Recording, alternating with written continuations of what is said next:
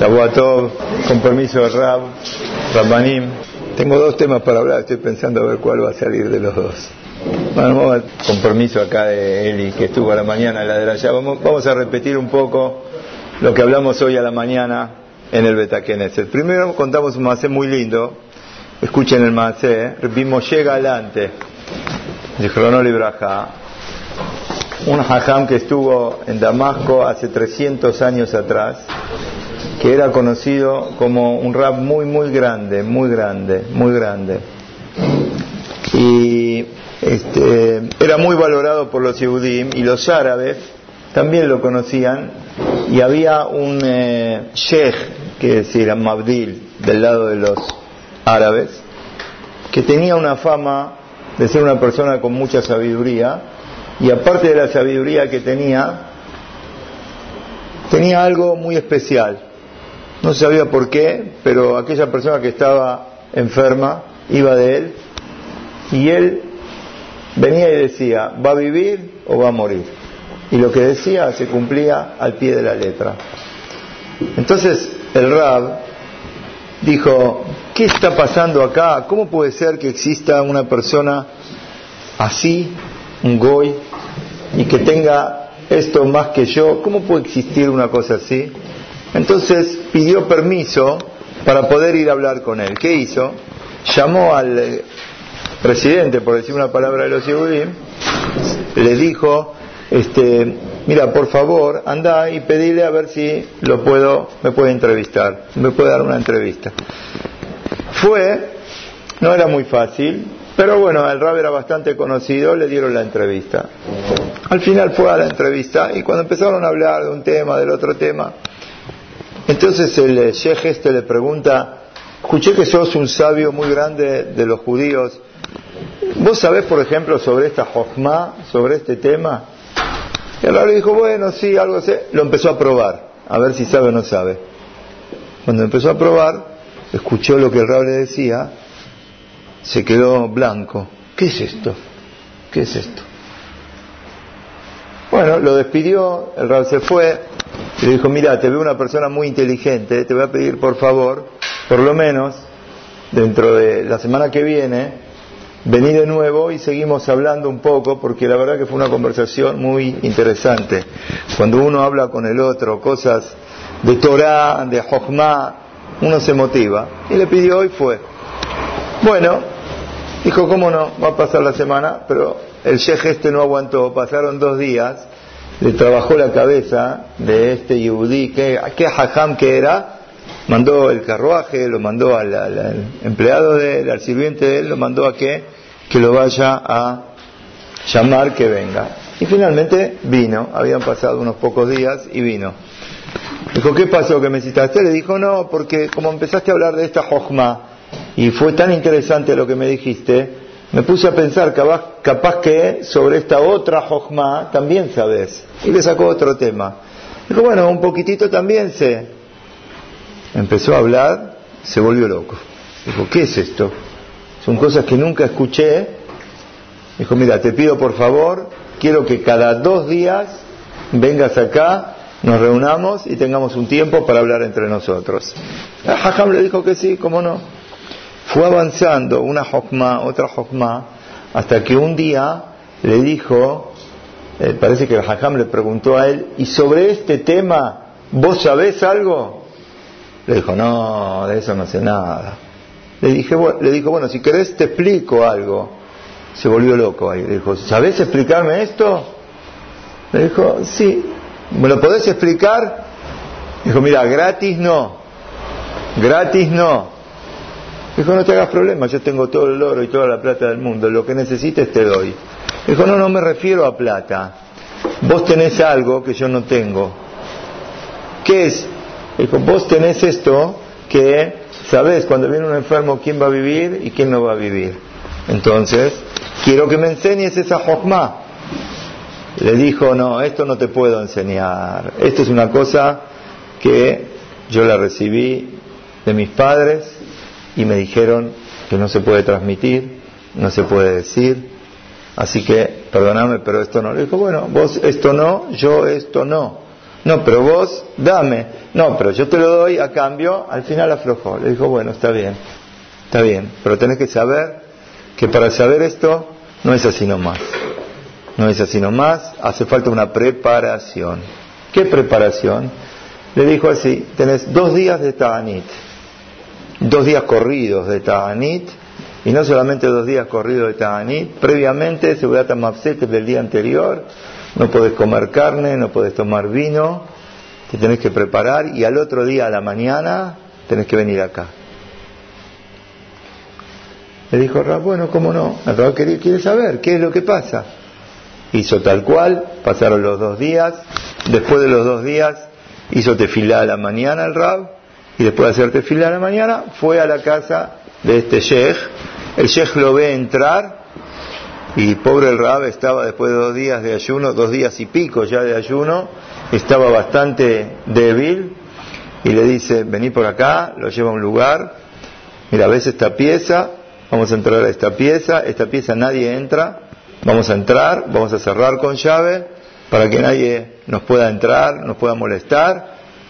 Entran a la pieza, la pieza tenía una salida por otro lado, pone una llave, abre la llave, vení conmigo, sale a un jardín, un hermoso jardín, en el medio del jardín había una pileta, una pileta, pero no era una pileta como las que conocemos nosotros, eran Maim Hayim, era agua de manantial que brotaba, y había un banco al costado, en el banco había dos túnicas blancas, les dice, mirá, ahora, primero que todo, tenemos que hacer tevilá.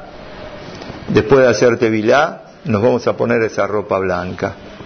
Entraron, hicieron tevilá, se pone la ropa blanca. Cuando se termina de poner la ropa blanca, le dice, bueno, ahora vení conmigo, lo hace caminar y van entrando, entran a un lugar que es prácticamente como si fuese un palacio. Un palacio, entra y ve toda puertas de plata, alfombras de todos los colores, va avanzando y en el fondo veo como una especie de jejal. Cuando llegan al jejal, el jejal era todo de oro. El sheikh este le dice, bueno, estamos llegando al final, ahora te tenés que posternar, te tenés que agachar. Antes de entrar, tenemos que posternarnos. El rab dice, ¿Cómo me voy a posternar? Piensa por él. ¿Cómo me voy a posternar? Capaz que ahí adentro hay una obra yará, andás a ver lo que hay y yo me voy a posternar. Era tanto el deseo que tenía el Rab de saber este secreto que dice, él piensa, Shiviti Hashem mit, puse a Boreolam delante mío siempre y se agacha pensando en el nombre de Boreolam. El Sheikh abre le dice, entra, cuando entra en una cortina, le dice, mira, detrás de esa cortina está el secreto mío. Corre la cortina, que había? Había una menorá. Y arriba estaba escrito el nombre de Boreolam. Las cuatro letras del nombre de Boreolam. Las cuatro letras muy grandes, en un metal que brillaba, las cuatro letras de Boreolá. Le dice, ¿qué es esto? Le dijo el chef, esto es así. Cuando viene un enfermo, yo hago todo este proceso que hicimos recién y entro. Y miro las letras. Y si las letras, tenés que saber que esas letras son el nombre del creador del mundo, vos conocés, vos sabés. Y si veo que las letras se iluminan y veo que las letras brillan, me doy cuenta que el enfermo va a vivir. Y si por el contrario las letras permanecen opacas, es una señal de que el enfermo no va a vivir. Este es todo mi secreto. El Rab se puso a llorar, a llorar y a llorar. Dijo, si un goy, si un árabe puede llegar a lo que llegó, ¿por qué? Teniendo presente lo que es el nombre de Boreolam. cuánto más y más que cada Yehudí, cada uno de nosotros podemos llegar a qué niveles tan grandes, tan grandes que puede llegar cada uno y uno de nosotros. Y esto es un poco el tema, el desafío de lo que yo quiero tirar en esta pequeña ceja. A veces no sabemos el valor que tenemos como Yehudim y nos conformamos y nos quedamos en el medio del camino. Cada uno de nosotros tiene que aprender a no ponerse límites. A veces uno piensa, yo hasta acá llegué, este es mi tiempo de estudio, esto es lo que yo estudio, esto es lo que yo cumplo, Baruch Hashem, todos los que estamos acá, unos un poquito más, unos un poquito menos, pero Baruch Hashem, estamos todos dentro del camino de la Torah, dentro del camino de la Mesot. Igual, en lo que estamos nosotros, mundos por delante hay para subir. Hay mundos para subir. Y uno a veces, ¿por qué no sube y por qué se queda? Porque justamente no nos sabemos valorar como Yehudim y nos quedamos y nos limitamos, nos quedamos aplastados en lo que estamos y pensamos, hasta acá llegamos y esto es lo que yo tengo y más de acá yo ya no doy. Esto tenemos que saber que no está bien y creo que es el desafío grande que tenemos en estos días previos a Rosh Hashanah. Leímos Perashat de Ben Sorer Humoré.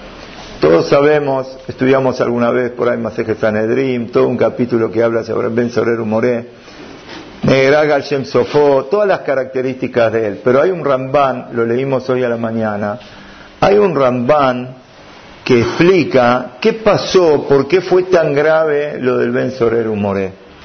Y él dice, hay dos problemas muy graves que él hizo. Primero, Maclea vive Mo.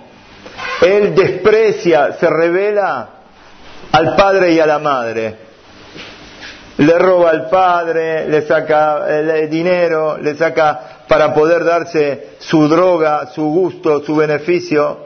La Torah dice, Yamud Zakai, Hayab, es preferible que muera ahora, que todavía no es culpable. Pero ¿de quién estamos hablando?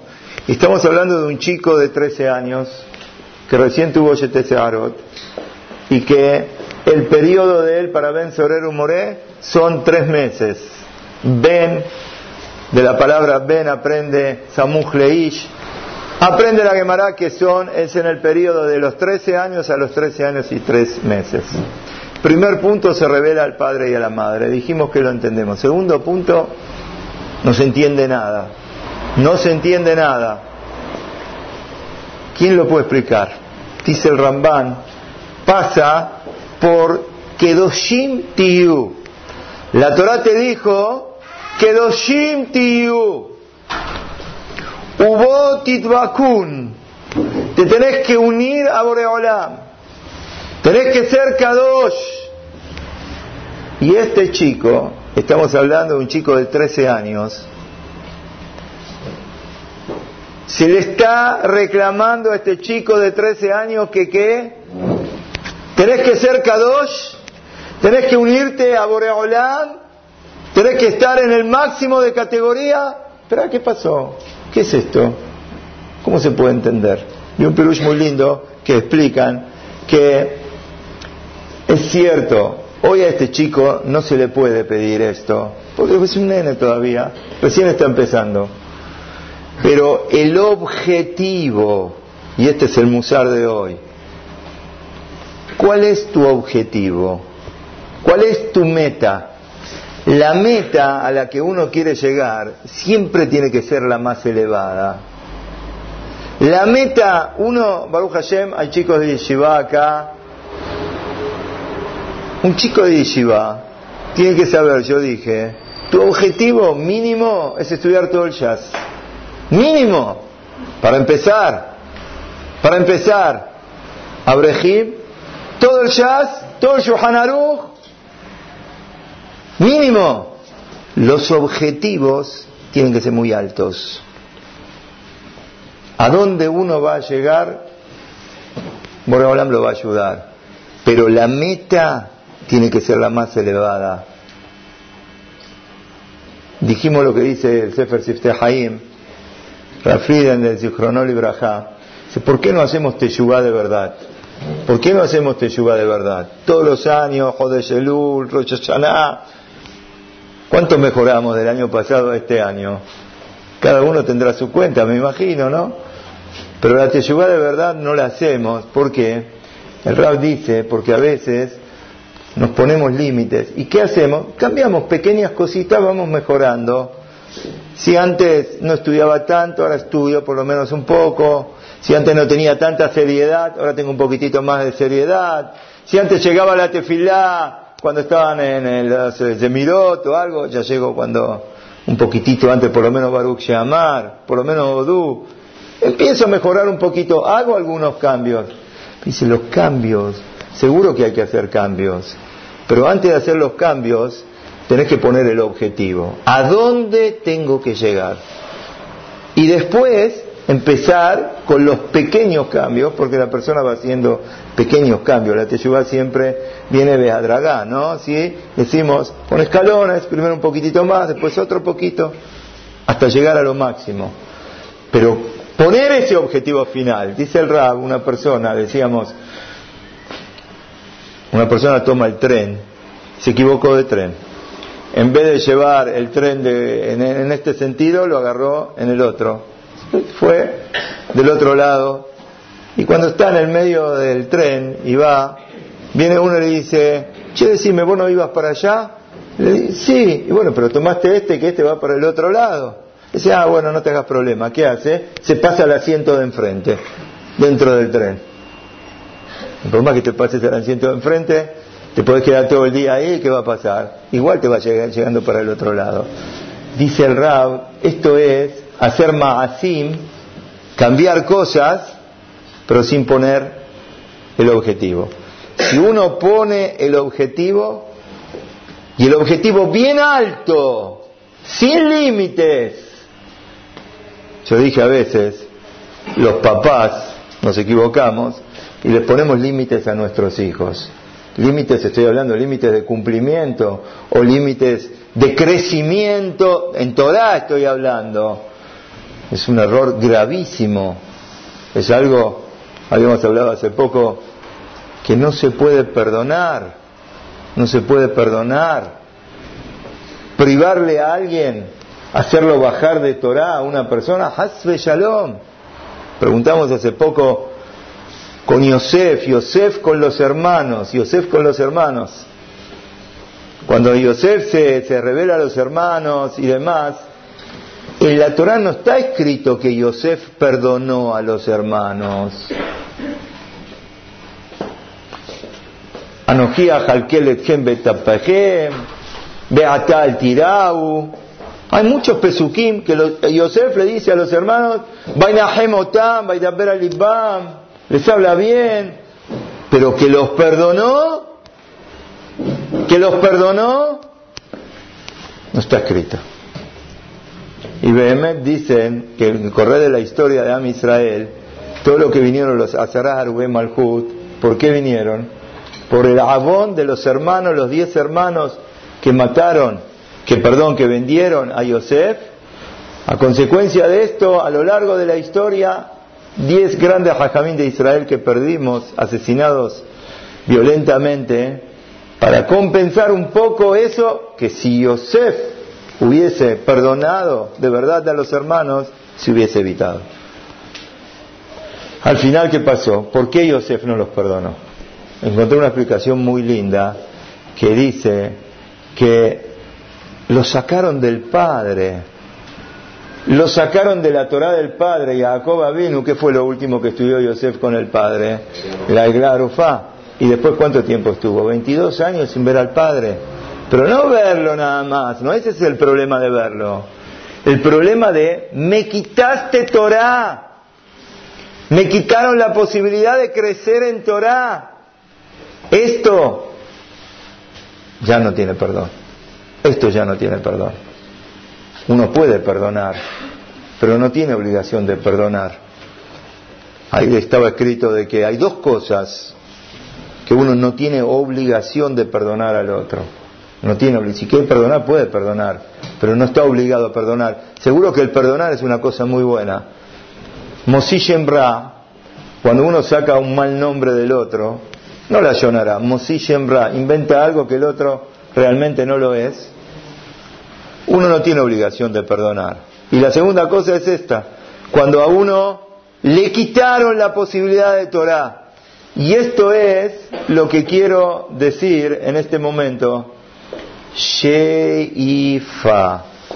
Sheifa. Sheifa quiere decir tener ganas de crecer, tener ganas de cada vez más apuntar para arriba, no quedarnos estancados, no conformarnos con lo que tenemos. La base del éxito en todos los aspectos de la vida, en el aspecto comercial, y ni que hablar en el aspecto de Torah, es cuando uno tiene aspiraciones.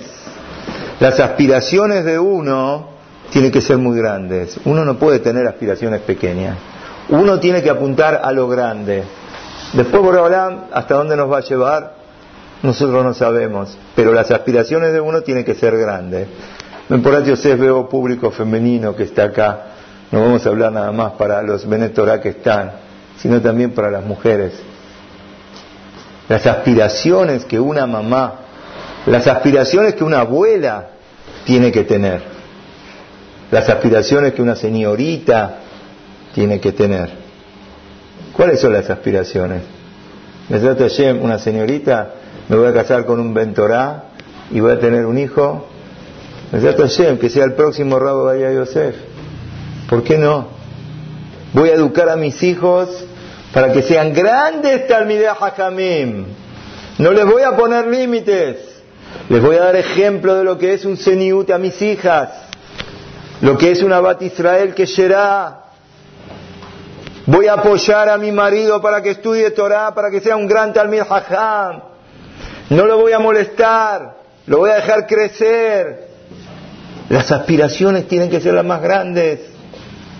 Después, la vida, como se va desarrollando, no somos los dueños de la vida en un minuto, en un segundo, no en un minuto. Volverán nos cuida, pero si no, ¿qué? ¿Quién tiene, ¿Quién tiene garantía de algo? Pero las aspiraciones de uno tienen que ser las más grandes. Contamos más de Rab de Ponevich hoy, de Cronol y Brajá, después de la Segunda Guerra Mundial, falleció la esposa, fallecieron los hijos, llegó a Israel sin nada, una persona de sesenta y pico de años me parece que tenía, destrozada por todo lo que le había pasado. De repente lo vieron en el lugar donde hoy está la yeshiva de Ponevich, lo vieron una noche que estaba con una linterna mirando, y había dos jovencitos, dos bajurim que lo vieron, se acercaron y le dijeron, necesita algo, se le perdió algo, ¿qué está buscando? Dijo, no, no, no se me perdió nada, pero ustedes no escuchan. No, no escuchamos nada, ¿qué quiere que escuchemos? Pero ¿cómo no escuchan acá? Acá hay cientos de alumnos, cada uno con su stender, cada uno con su Gemara, están discutiendo la Gemara, no están, ustedes no escuchan. ¿Qué que escuchemos? Esto está todo silencioso, no hay ruido, no hay gente, no hay nadie. Les dice el rap, pero ustedes no se proyectan a futuro, no se dan cuenta lo que va a salir de acá. Acá va a salir una yeshiva donde miles de alumnos van a estudiar Kolelim, Yeshiva, Benetorá, Tefilá. Lo miraron, dijeron. Cuando la yeshiva se hizo, uno de esos dos muchachitos que ya era una brej, fue para tratar de estudiar ahí. Se entrevistó con el Rab. Cuando se entrevistó con el Rab le dijo, Rab, ¿le cuento algo? Le dijo, ¿qué, qué, qué, necesitas? Le dijo, ¿se acuerda hace muchos años que usted estaba con la linterna y que yo estaba con un amigo y nos acercamos y le preguntamos? ¿Se acuerda? ¿Vos sos Dijo, sí, sí, soy yo el que le pregunté. Vení, vení conmigo, vení conmigo. Lo llevó a recorrer toda la yeshiva, de punta a punta. Venía a recorrer, venía a ver toda la yeshiva. cuando lo llevó a ver toda la yeshiva, el muchacho le dijo, le dijo, mire, si usted piensa que yo soy un donante, a veces viene un donante, lo llevamos, le mostramos, mira acá, mira allá, eh, tenemos esto, no tengo un peso, yo conmigo no pasa. No, le dijo, no es por plata. Yo quiero que le cuentes a todo el mundo, quiero que le digas a todo el mundo lo que viste en aquel momento y lo que ves hoy para que sepas y para que hagas saber a todo el mundo que cuando uno tiene ambiciones, ambiciones, ambiciones, ambiciones no de plata, ambiciones de ser un ventorá, ambiciones de cada vez saber más Jochma, como vimos como Rab Moshe Galante de Cronole Brajá, que él no se conformaba con lo que él quería algo más y buscó algo más y dijo, si a este goy, a este árabe, tanto pudo llegar, ¿cuánto podemos llegar cada uno y uno de nosotros? Shuba Israel, me lo queja. Gedolat Teshuvah, Shemakat, Ad Akabot. ¿Hasta dónde llega la Teshuvah de la persona? Ad Akabot. ¿Hasta dónde hay para corregirse y para hacer? Pero para eso, quítese la milhamalo y abeja. Quítese la milhamalo y abeja. ¿Quién es el enemigo? El enemigo es Yeserará. El enemigo es el Yeserará. El te quiere hacer creer. Vos sos del pueblo, sos uno más no te la des ahora, no te la creas que vos vas a poder llegar a ser, quédate hasta ahí, no te quedes estudiando más de la cuenta, no hagas hazar, ya está, ya lo estudiaste, pasaste la quemará una vez, hasta acá yo llegué, no hagas más, hay que salir a la guerra, dice el Hafez Haim, ¿cuál es la guerra? Hoy la guerra que hoy tenemos es contra el Yeserará, el Yeserará que te quiere bajonear, el Yeserará que te quiere hacer creer que vos no valés, el Yeserará que te quiere hacer creer que vos sos uno más o una más, está bien, no te hagas la hasidad ahora. Hayab Adam Lomar Mataya Giumasai Botay Abraham Isaac y Jacob. Está escrito esta frase de los Hakamim, no para los Hakamim de Israel, para todo el pueblo. Cada uno de nosotros debemos decirnos cuándo voy a ser como Abraham, Isaac y Jacob, las mujeres como Sarah, Rivka, Rahel y Lea. Espera un poquito, ¿qué Sará? ¿Qué Rivka? ¿Qué Rahel? ¿Qué Lea? Yo voy a ser como Sará, yo voy a ser como Abraham vino. Las ganas, las ganas, la fuerza, el deseo, la voluntad, el esfuerzo, el sacrificio. Y para eso hay que poner la meta, la meta. Yo decía hoy a la mañana que cuando uno hace un edificio, hace un viñán, antes de hacer el viñán, tiene que hacer el proyecto. Y en el proyecto te permiten, así son las reglas, te permiten demoler lo viejo si primero tenés el proyecto de lo nuevo y en el proyecto de lo nuevo tenés que proyectar hasta la azotea. Esperá, hasta que llegue hasta la azotea, ¿cuánto falta? Falta un montón para llegar a la azotea. No importa, pero antes de empezar a hacer algo, tenés que tener todo el proyecto. Y el proyecto hasta la azotea. Y esto es un poco el musar de hoy. Y esto es lo que quiero transmitirnos a todos nosotros, principalmente a mí, ¿no? Después viene la teshuvá, como dijimos, viene por escalones. Uno va acercándose, haciendo cada vez un poquitito más. Pero la meta tiene que ser alta, la meta tiene que ser elevada.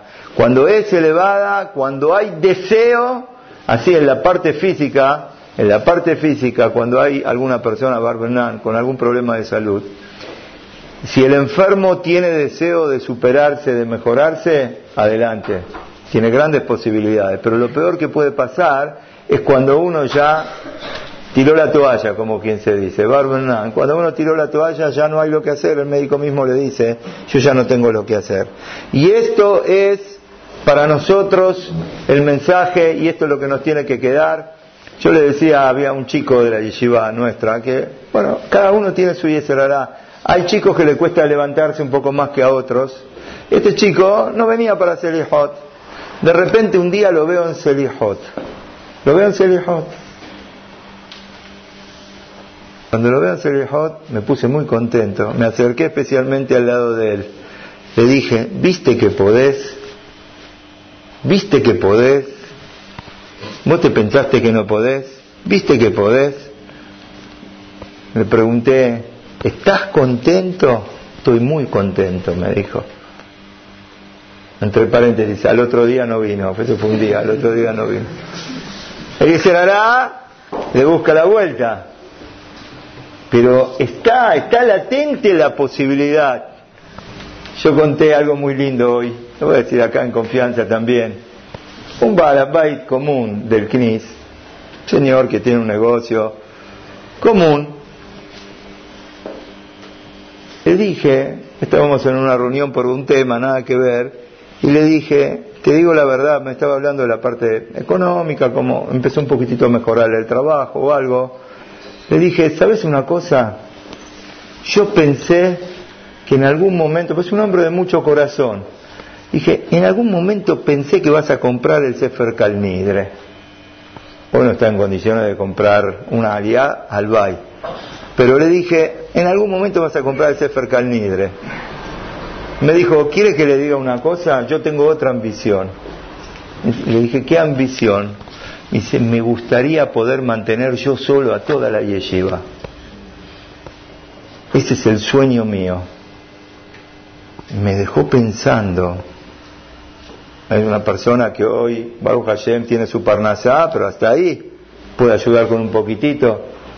Pero entienden cuál es el mensaje. Sheifa es lo que uno tiene apuntar a lo máximo. Después capaz que va a dar una cuota, una cuota pequeña, va a ayudar para esto, va a ayudar para lo otro. Pero cuando hay deseos de crecer, esto es el desafío que uno tiene. Y para eso hay que aprender a valorarse y a no conformarse. Cada uno de nosotros tenemos que saber, Shelemut, cada vez un poquitito más, cada vez querer crecer un poco más. Hace poco hicieron una actividad en nuestro jardín de infantes, donde hicieron como un pequeño álbum con figuritas. ¿Figuritas de qué? ¿Figuritas de qué? Fotos de Talmideh Hajamim, fotos de Talmideh Hajamim, y dejaron en el centro el lugar para una foto de cada chico.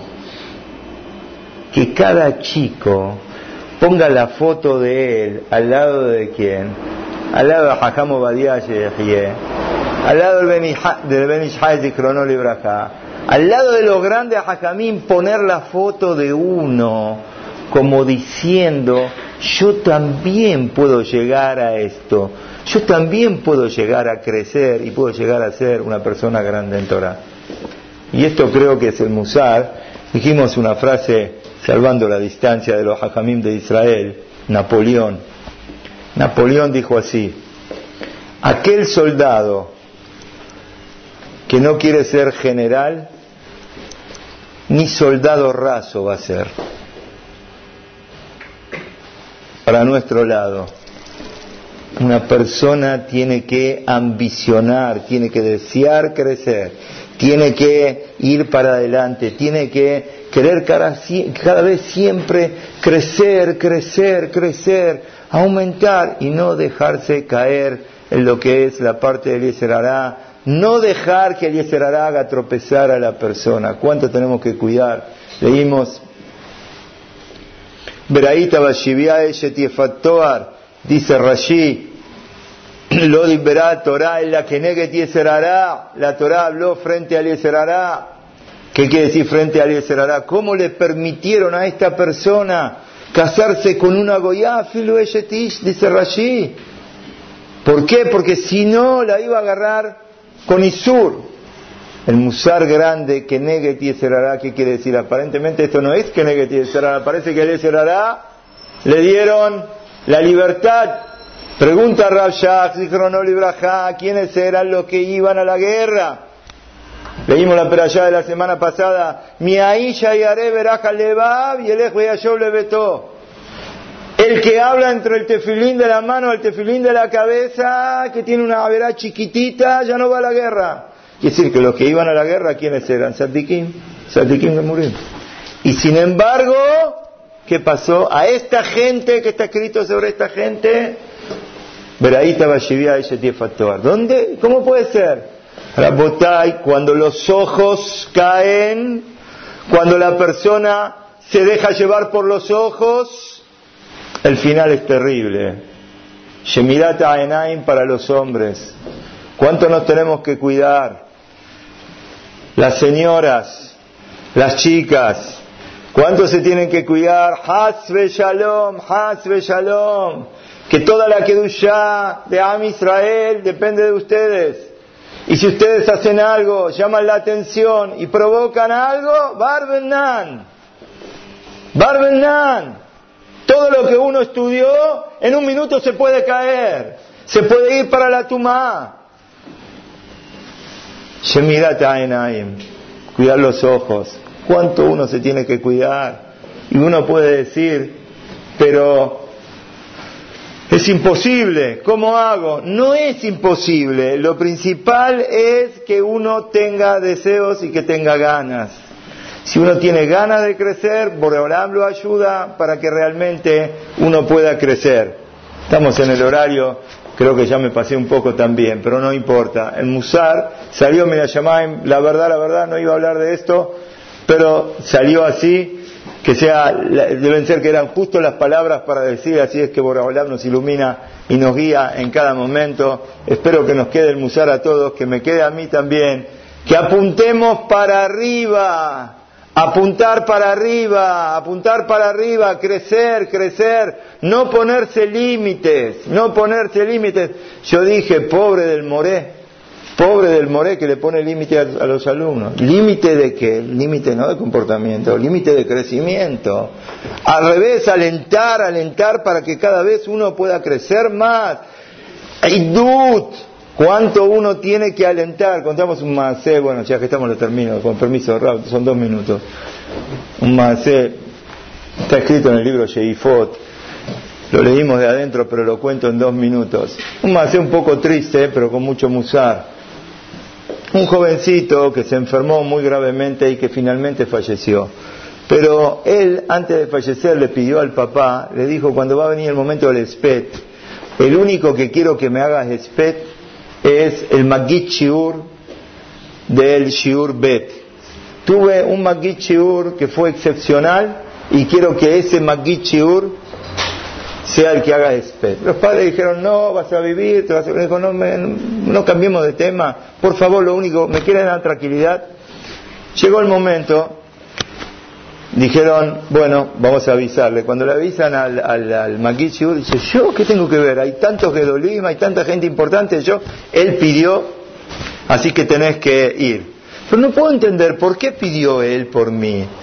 No sé, le dijo el papá, él pidió por vos y me dijo que en el cajón de él tiene un papel que por favor que te lo entregue. Toma, acá está el papel. Le dio el papel. Lo abrió. Ah, era esto.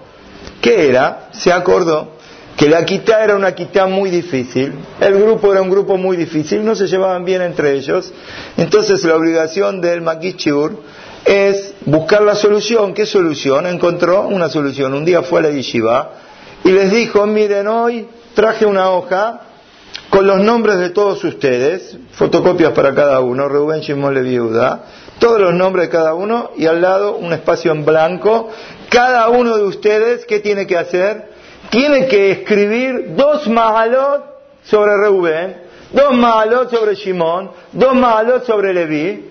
Quiero que eso nada más. Bueno, le repartieron y cada uno. El rab que hizo se llevó a la casa todas las hojas y las empezó a condensar. Agarró lo que escribieron sobre Reubén toda la gente, de acá, de acá, de acá, de acá, de acá, puso una hoja, Reubén, y escribió todas las malot.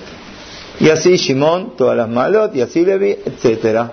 La hoja que tenía ese jovencito era la hoja que le habían dado con todas las cosas buenas que habían escrito los compañeros. Y él le dijo, y ahí tenía escrito, mi vida cambió cuando escuché todas las cosas buenas que escribieron de mí. Eso me hizo valorarme a mí como Yehudí y ahí fue cuando tomé el ímpetu de estudiar con seriedad, de cambiar y de hacer teshuvah hasta el momento de entregar mi alma a Boreolam. Y cuando estaban en Shiva dentro de la casa de los padres pobres en ese momento, fueron todos juntos los alumnos de este Moré, de este Rab, y cada uno llevó su hoja, cada uno tenía guardada después de muchos años esa hoja donde cada uno de sus compañeros le había escrito las virtudes que él tenía. Y termino con esto para que sepamos, empezamos con las virtudes de Am Israel y terminamos con las virtudes de Am Israel. ¿Cuántas magalot que cada uno de nosotros tiene y cuánto más que hay que hacer y cuánto más que hay que mejorar? Pero acordarse siempre, el norte, el objetivo tiene que ser bien alto, bien alto, lo máximo, todo el jazz, todo el Surhan Rishonim, Aharonim, Kabbalah, ese es el máximo. ¿A dónde tengo que llevar? Gadol Israel. Borolam nos va a guiar y nos va a ir llevando los Maasim, pueden venir de Dargá. Pero el objetivo tiene que ser muy grande, no poner límites, señoras, señoritas, no poner límites. Mi señor es 100%, no puede ser 90%. Si es 90% ya no es Señor. Mi Señor tiene que ser 100%, mi mismo tiene que ser 100%, para que Vedrat Hashem Baraj